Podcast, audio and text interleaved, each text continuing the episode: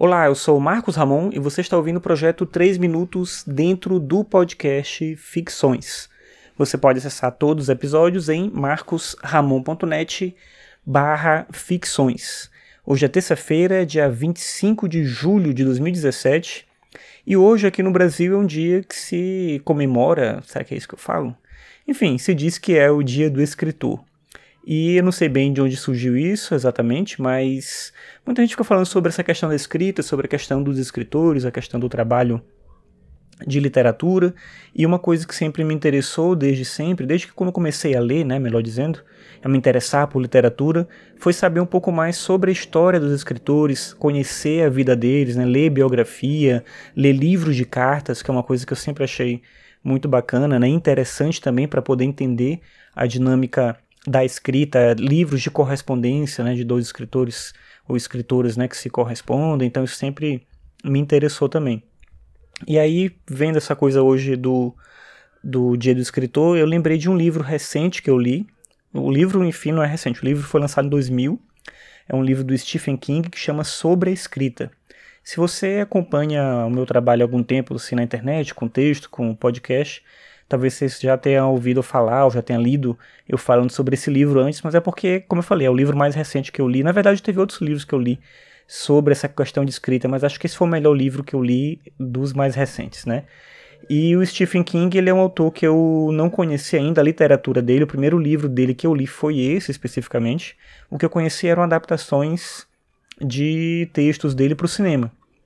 E aí eu peguei esse livro para ler porque me interessa sobre essa questão da escrita e é bem interessante como ele usa a dinâmica do texto, o que parece ser um livro para escritores, para ensinar a escrever e ensinar a escrever ficção, na verdade vira uma outra coisa.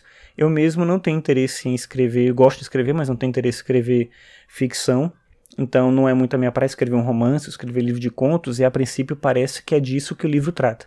Mas ele começa falando da vida dele, né? ele pega essa coisa da história de vida. Se usa muito hoje em dia no Brasil o termo storytelling. Mas na verdade o que ele faz é uma contação de histórias, né? No, no bom e velho português, ele está fazendo uma contação de histórias. Ele pega fatos da vida dele, ele vai narrando esses fatos, ele vai detalhando cada coisa que está acontecendo ali, e ele vai mostrando como esses elementos ajudaram ele a compor os livros dele. Se você nunca leu nenhum livro dele, é interessante que isso vai te fazer ter uma vontade louca de ler, que foi o que aconteceu comigo imediatamente quando eu terminei de ler o sobre escrita, foi procurar os livros dele para ler.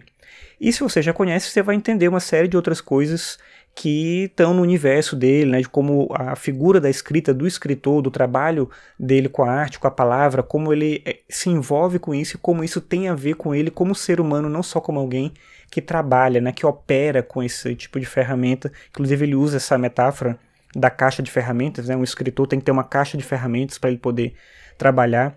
E eu acho que no final das contas é um livro que serve para a gente compreender muito sobre a gente, sobre aquilo que a gente faz e como a gente faz. Eu acho que isso é o melhor que um escritor consegue dar pra gente. Não só uma história interessante que diverte, isso é muito bom. Mas eu acho que o mais importante no trabalho de um bom escritor é ele ajudar cada pessoa, ajudar cada leitor a entender melhor quem essa própria pessoa é e esse tipo de livro que me interessa, por isso eu indico para você o Sobre a Escrita, se você ainda não conhece esse livro.